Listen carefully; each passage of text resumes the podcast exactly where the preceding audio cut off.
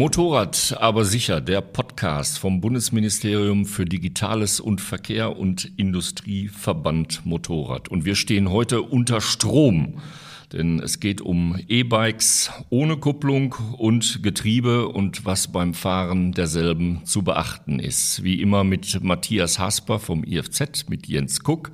Mein Name ist Achim Marten vom IVM. Ja, unter Strom fahren, das äh, sehen wir immer öfter, nicht nur bei den E-Autos, sondern inzwischen auch bei E-Motorrädern, noch nicht so stark verbreitet wie bei Automobilen, aber doch schon auch unterwegs. Ähm, was unterscheidet sich in Sicherheitsfragen generell vom Verbrenner? Ja, zunächst mal haben wir hier eigentlich gar keine wesentlichen Unterschiede, was die Sicherheit angeht. Also beides sind ja Mobilitätsformen im alltäglichen äh, Straßenverkehr, im Freizeitverkehr etc. Und ähm, wie du schon richtig gesagt hast, die, das Thema Elektromobilität äh, ist ja momentan auch nicht mehr wegzudenken, klar. Und sicherlich auch ein äh, spannender Bereich für die motorisierten Zweiräder, gar keine Frage. Es gibt ja schon einige Modelle und wie ich vorhin schon hörte, gibt es auch hier schon einige Vorerfahrungen mit entsprechenden Fahrzeugen, Jens. Ja, das ist richtig, in der Tat. Das ist halt insofern schon sehr außergewöhnlich, weil das Markanteste fehlt. Ich weiß nicht, ob es deswegen noch nicht so viel Zuspruch kriegt, aber ich äh, spreche einfach mal so von den Motorenaffinen. Das Motorgeräusch, das Auspuffgeräusch, Ansauggeräusch, klar, auch wenn die neueren Motorräder immer leiser werden, ist es immer noch präsent. Und wenn das auf einmal fehlt, fehlt mir persönlich der Faktor einschätzen zu können, wie schnell bin ich denn jetzt so? Das, ich glaube aber, dass es mir alleine nicht... Äh, dass ich nicht der Einzige bin, dem es so geht, sagen wir so. Der Sound, Sound eines Motorrads äh, täuscht natürlich auch manchmal ein bisschen Leistung oder Geschwindigkeit vor, wo sie noch gar nicht äh, so stark vorhanden ist. Das heißt, ich muss nicht besonders schnell unterwegs zu sein, um möglicherweise trotzdem hochtourig zu fahren und äh, dabei äh, äh auch entsprechenden Sound zu entwickeln und äh, in der E-Mobilität generell fällt das natürlich weg, fällt das auch als Warnsignal nach innen zum Fahrer und auch äh, nach außen weg. Das muss eigentlich auch ein Sicherheitsaspekt und zwar tatsächlich auch in beide Richtungen sein, Matthias, oder?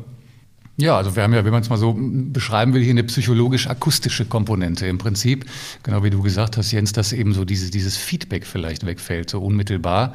Und ich damit vielleicht meine, noch ähm, konformer unterwegs zu sein, weil eben der äh, entsprechende Motorsound hier fehlt an der Stelle. Ne? Für die anderen Verkehrsteilnehmer natürlich auch wichtig, wenn man das Ganze aus der Sicht des anderen sieht, der mich ja jetzt hier vielleicht auch schlechter, nicht ähm, später vielleicht wahrnehmen kann, gerade im Fußgängerschutz ähm, ist es ja auch momentan äh, etabliert, dass halt äh, Neufahrzeuge im Pkw-Bereich ja eben mit entsprechenden sogenannten AVAS-Systemen unterwegs sein müssen. Soundgeneratoren, wie, wie kann man das beschreiben auf Deutsch wieder? Ja, es wird im Prinzip künstlich ein, ein Geräusch eingespielt. Ja. Das heißt, im Niedriggeschwindigkeitsbereich, also man redet hier bis, bis Tempo 20 kmh, geht es halt darum, dass ähm, ja in erster Linie mit Blick auf den Fußgängerschutz halt ein Motorgeräusch eingespielt werden muss um eben ja auf sich aufmerksam zu machen, quasi zu warnen. Ne? Es ist ja oft so, dass Fußgänger auch vielleicht sollte man natürlich nicht tun, aber nach Gehör über die Straße gehen, über einen Parkplatz laufen. Man nimmt das aus einer Peripherie wahr. Da kommt ein Fahrzeug, Vorsicht, und wenn dieses Geräusch wegfällt, kann das riskant werden. Also da gibt es schon die ersten Schritte natürlich genau hier vorzubeugen und äh, ja, für Geräusch zu sorgen. Ne? Jetzt fällt ja ähm, in der Elektromobilität generell nicht nur weitgehend das Geräusch weg, sondern es fällt auch weg Kupplung, es fällt weg Schalten. Das heißt, ich kann mich aufs Wesentliche konzentrieren, was natürlich einerseits ein großer Pluspunkt in der Sicherheit ist. Ich brauche nur Gas geben und bremsen. Ähm, auf der anderen Seite durch die Dynamik, die solche Elektromotoren sowohl wie beim Automobil wie auch beim Motorrad entwickeln, äh, liegt da letztendlich eine enorme Beschleunigung an. Und zwar tatsächlich aus dem Stand. Das heißt, ich ziehe den Gashebel auf beim Elektromotorrad oder auch beim Elektroroller und es geht sofort dementsprechend ab, ohne dass ich vorher noch mit der Kupplung spielen muss, wie auch immer. Ähm, das kann für den einen oder anderen Unbedarften sicherlich auch zu einem gewissen Risiko werden. Ja, man muss ähm, damit lernen, umzugehen. Also sicherlich kann ich von, von jetzt auf gleich, ich sag mal 0 und 1 äh, ist es ja im Prinzip, ich kann von jetzt auf gleich durchstarten, ohne mich noch auf andere Dinge wie zum Beispiel das Kupplungsverhalten etc. kümmern zu müssen.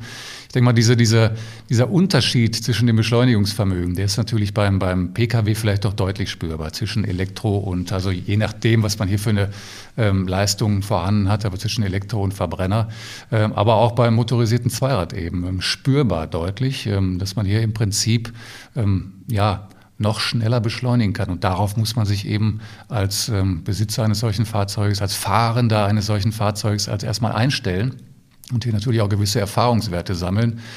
Ähm, auch hier wieder der Blick auf den anderen Verkehrsteilnehmer. Ähm, wenn wir derzeit eben, die meisten von uns ja noch mit den äh, Verbrennungsmotoren, also auf äh, konventionelle Art und Weise unterwegs sind ähm, und haben jetzt eine Ampel oder auf der Landstraße vor uns ähm, ein Elektro Pkw, ein Elektrofahrzeug, dann äh, muss man vielleicht jetzt auch hier so ein bisschen umdenken. Ähm, noch konnte ich vielleicht mit einer spielerischen Leichtigkeit als äh, Motorradfahrender hier wirklich ähm, auch Überholvorgänge beispielsweise einleiten. Das kann jetzt schon deutlich schwieriger werden. Wenn der natürlich nicht beabsichtigt, aber unbeabsichtigt auch Gas gibt, dann wird es schon deutlich schwieriger, hier ähm, vorbeizukommen. Also da ist schon wieder ein Punkt in Richtung Sicherheit, dass man hier eben auch so ein bisschen ähm, aufpassen muss, wen habe ich denn da überhaupt äh, vor oder neben mir. Ne? Das führt dann zu ganz neuen äh, Sprint-Auseinandersetzungen auf der Autobahn. Ne? Stromer unter sich. Stromer unter sich, ja. Es ist aber, glaube ich, wirklich äh, der, der, das krasseste Erlebnis, was man so haben kann, eben wie du schon sagtest, dieses von Null an zu beschleunigen und dann ohne einen Schaltvorgang zu haben und dann ohne dieses Geräusch vom Motor, diese, diese Drehzahl zu äh, spüren. Ne, jedes Motorrad hat ja irgendwo entwickelt, das ist ja auch eine, eine Vibration, dass man merkt einfach, okay, das, das fährt jetzt.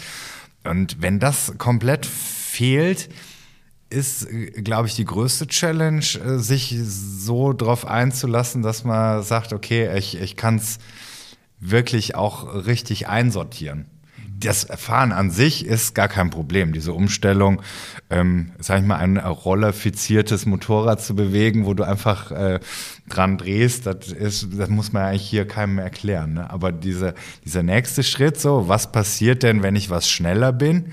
Was passiert auch, wenn ich was schneller bin? Wie schnell werde ich noch schneller? Das sind so die Faktoren, wo man sich dran gewöhnen könnte. Ich meine, wir sind ja von der STVO her reglementiert. Also noch schneller geht ja gar nicht. Also, aber das Beschleunigen, das ist ja, ja was es ja. ausmacht. Und wenn man wieder diese psychologische Komponente nochmal so ein bisschen aufgreift, vielleicht schon zu viel reininterpretiert, aber dass man ja meint, man bewegt sich jetzt in dem grünen Bereich, sagen wir mal, auch was, was Energie- äh, oder umweltpolitische Aspekte angeht, dass man das überträgt und meint, hier bin ich äh, gänzlich auf der sicheren Seite unterwegs. Also da muss man schon immer wieder natürlich auch bedenken, ich bewege hier ein Kraftfahrzeug im Straßen Straßenverkehr und bin ähm, natürlich an die Regeln gebunden und muss mich auch auf das Fahrzeug oder auf die anderen mit diesen Fahrzeugen entsprechend einstellen. Ne? Wie ist das denn eigentlich mit dem Wegfall dieses äh, vom, vom Verbrennungsmotor bekannten Motorbremsmoments? Das heißt, äh, bei, äh, beim Motorradfahren reicht es ja oftmals äh, einfach abrupt das Gas zuzumachen und ich habe schon äh, eine enorme Motorbremse, so in Anführungsstrichen. Äh, das fällt beim Elektromotorrad weg. Da habe ich dann eigentlich nur das Rollen. Muss ich das auch üben?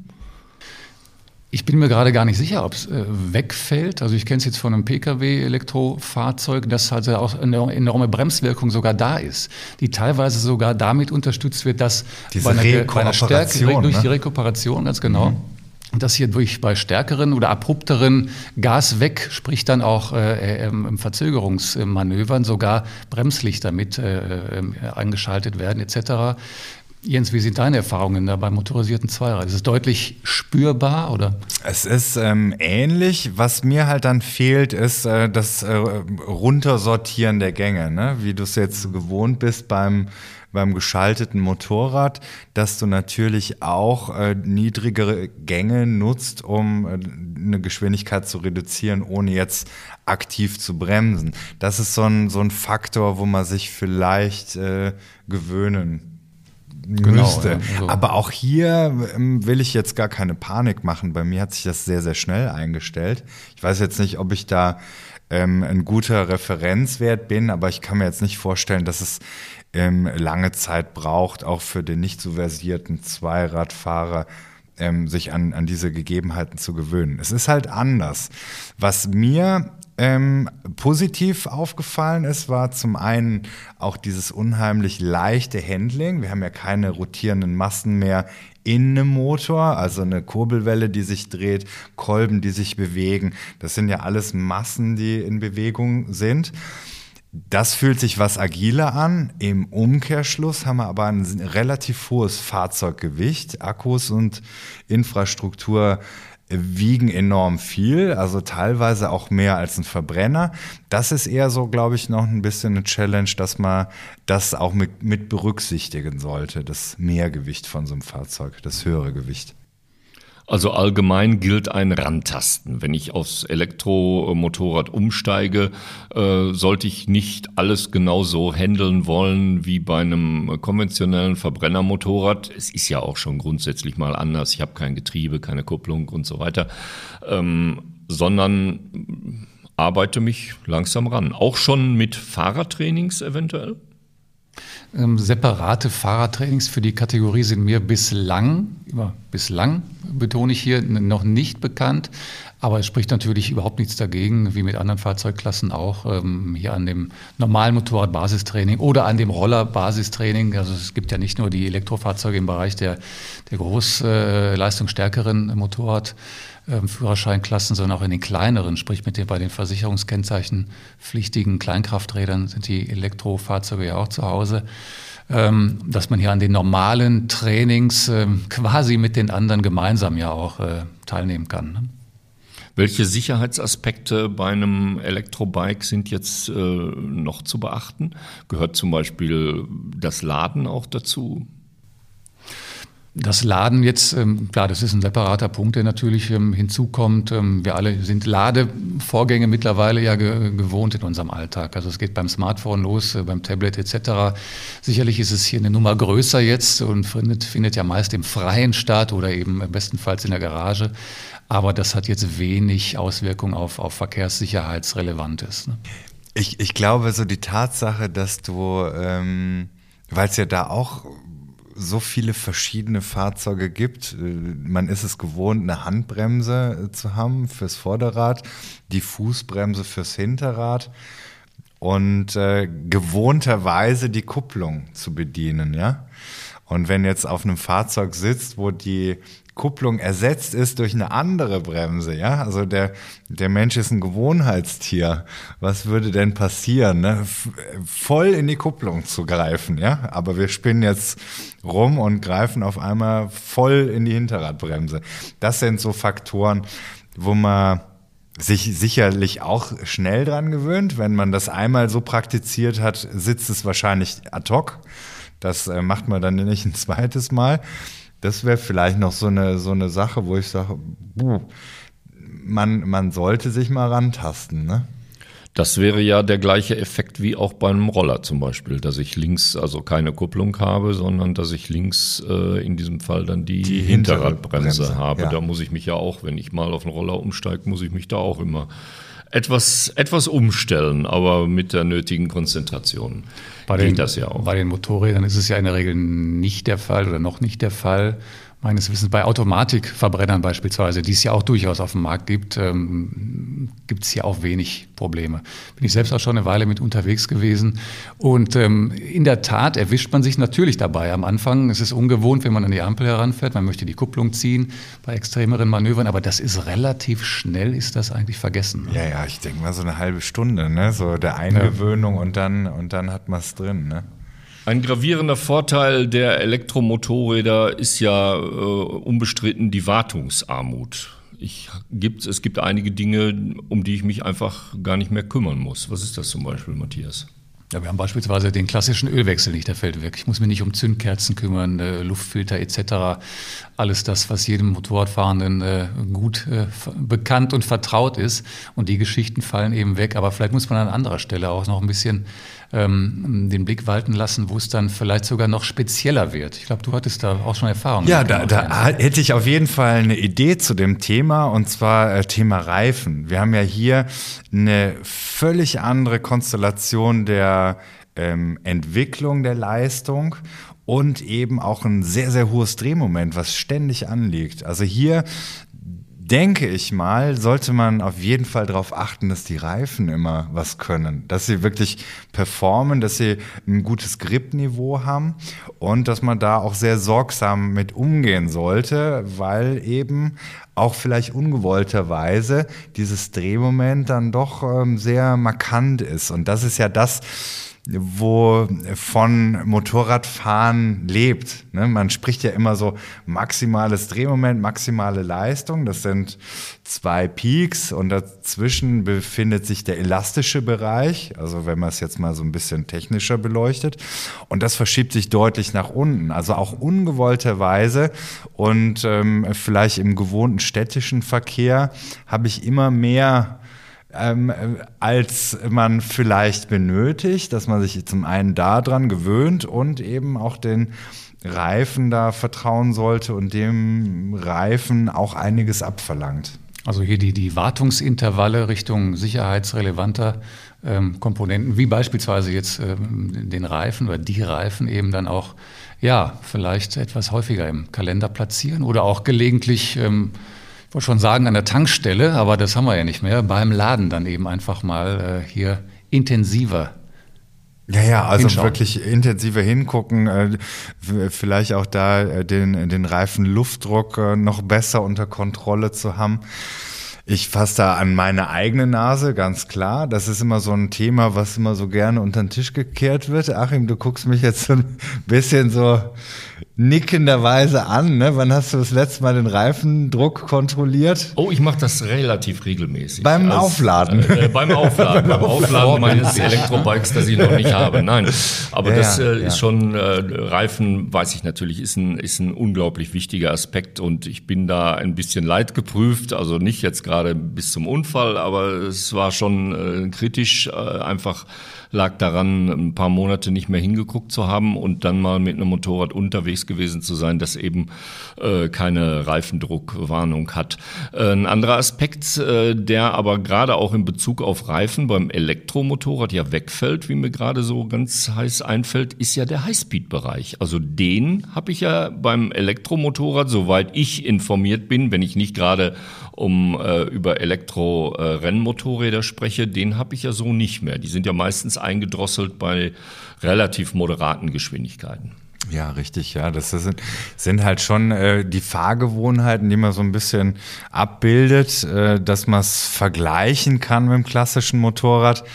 Aber da kommt das eine dann zum anderen. Ne? Da hast du zwar vielleicht äh, eine Zeit lang eine hohe Geschwindigkeit oder eine höhere Geschwindigkeit, die du auf der Autobahn erreichen kannst, aber das geht dir dann von der Reichweite wieder weg.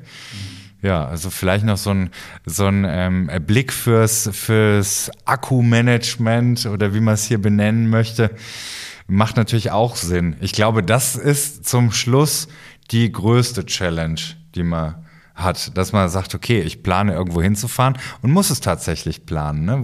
wo man sich jetzt noch keine Gedanken macht man kann es ja auch nicht mit dem Pkw vergleichen, dass man da ein ausgebautes äh, Ladenetz äh, vorfindet. Das wird ja alles noch so ein bisschen stiefmütterlich behandelt, das Thema Elektromotorrad. Also ich kann ähm, da schon, äh, kann ich mir schon fast bewusst sein, dass ich da auf mich alleine gestellt bin. Ne? Vielleicht warnt mich ein Display dass äh, so die Reichweite jetzt dann eingegrenzt ist, aber da muss man sich sicherlich rantasten und seine Gewohnheiten auch anpassen, wenn man denn äh, das Thema Elektro angeht. Oder vielleicht geht es auch schneller, als wir vermuten, man weiß es nicht. Also bei größeren Touren auf jeden Fall gut planen, um da nicht in dann ja auch einen sicherheitsrelevanten Stress zu verfallen, weil ich irgendwann äh, nicht mehr weiterkomme. Ist ja noch ein ganz anderer Aspekt, als wenn ich mir meinen Tank leer fahre und dann äh, eine Tankstelle, ja nur eine Tankstelle brauche. Das ist ja meistens noch,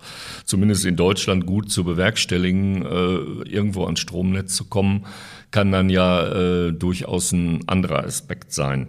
Ähm, ja, welche weiteren Aspekte der Sicherheit gibt es noch? Oder vielleicht sollten wir jetzt mal einfach anfangen äh, zu lobhudeln. Was ist denn wahnsinnig positiv an der, an der Elektromobilität in Sachen äh, Sicherheit. Also wenn ich mich jetzt, wir haben ja jetzt schon äh, gehört, wir brauchen uns nicht auf so profane Dinge wie Kuppeln äh, oder Schalten zu konzentrieren. Wir können das Fahrerlebnis auf uns zukommen lassen. Das kann ja einfach schon ein Plus an Sicherheit sein was haben wir noch an weiteren Aspekten? Ich glaube, das ist der zentrale Punkt schon. Also der, der Zugewinn an möglichen Dingen, die mich äh, vielleicht eher noch vom Verkehrsgeschehen ablenken, ähm, dass ich halt diesen Konzentrationsgewinn habe. Ich muss mich damit nicht mehr, ich sage jetzt einfach mal in Anführungsstrichen, belasten. Das ist ja sicherlich, das Schalten ist beim Motorradfahren keine Belastung. Da werden jetzt einige aufschreiben und ja, sagen, was? Genau, was? Das ist ja genau das, was, was ich überhaupt noch will. Ich möchte schalten etc. Ganz ja. genau. Aber ähm, wir reden immer, immer vom, vom Hier und Heute, logischerweise. Aber mhm. wir müssen ja auch mal zukünftig ein bisschen weiterdenken.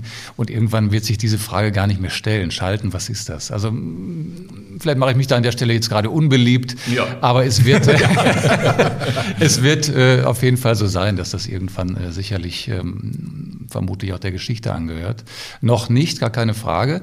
Also nochmal zurück zum, zum Punkt. Also wir haben einen Zugewinn an, an Handlungsspielraum, um, um, halt, um uns halt wesentlich intensiver, intensiver der Fahraufgabe widmen zu können.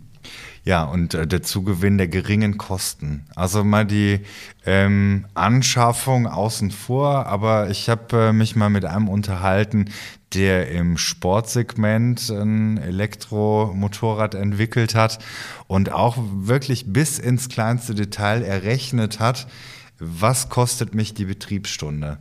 Und äh, da steht definitiv der Verbrenner absolut im Schatten vom Elektro. Auch ähm, wenn es schwer ist, wenn man jetzt seine Gewohnheit sieht, wie, ähm, wie sieht mein Fahrprofil aus? Mache ich gerne eine lange Tour? Mache ich das? Mache ich das? Wenn man jetzt hier mal so den urbanen Bereich sieht, ist es natürlich schon alles vorteilhaft. Ich muss mich äh, weniger auf alles andere konzentrieren. Ich ähm, bewege mich ähm, äh, im normalen Verkehr mit. Ich bin jetzt kein Verkehrshindernis, eher im Gegenteil. Also es geht gut los, so ein Fahrzeug.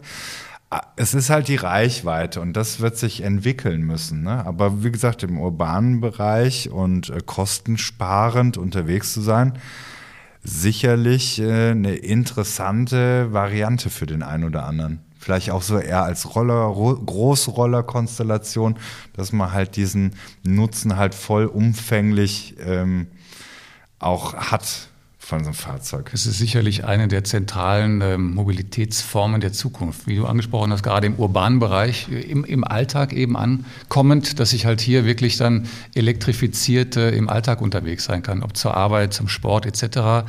Also gar nicht nur auf den Freizeitbereich gemünzt. Ähm, den Umweltaspekt, ich glaube, den müssen wir hier gar nicht ansprechen, das, das liegt auf der Hand, da kann man auch noch drüber streiten. Aber Umwelt ist ja auch noch ein anderer, ein dehnbarer Begriff. Auch die, die Leute, die beispielsweise an Motorradstrecken äh, Wohnen, Leben, das ist ja auch die Verkehrsumwelt, die uns alle betrifft. Und auch hier kommt es ja bekannterweise zu Konflikten, was ähm, Geräuschbelastung entsteht etc. Und auch hier kann natürlich die Elektromobilität ein Schlüssel der Zukunft sein, um auch hier näher zueinander zu kommen. Unter Strom mit Sicherheit, was auf den E-Bikes ohne Kupplung und Getriebe zu beachten ist. Darüber haben wir heute debattiert in dem äh, Motorrad aber sicher Podcast mit Matthias Hasper vom IFZ, Jens Kuck und mein Name ist Achim Marten vom IVM und ich sage Tschüss. Tschüss und bis bald und wenn ihr möchtet, hört euch auch die anderen Folgen unseres Podcasts an. Ja, vielen Dank auch von meiner Seite und allzeit gute Fahrt. Tschüss.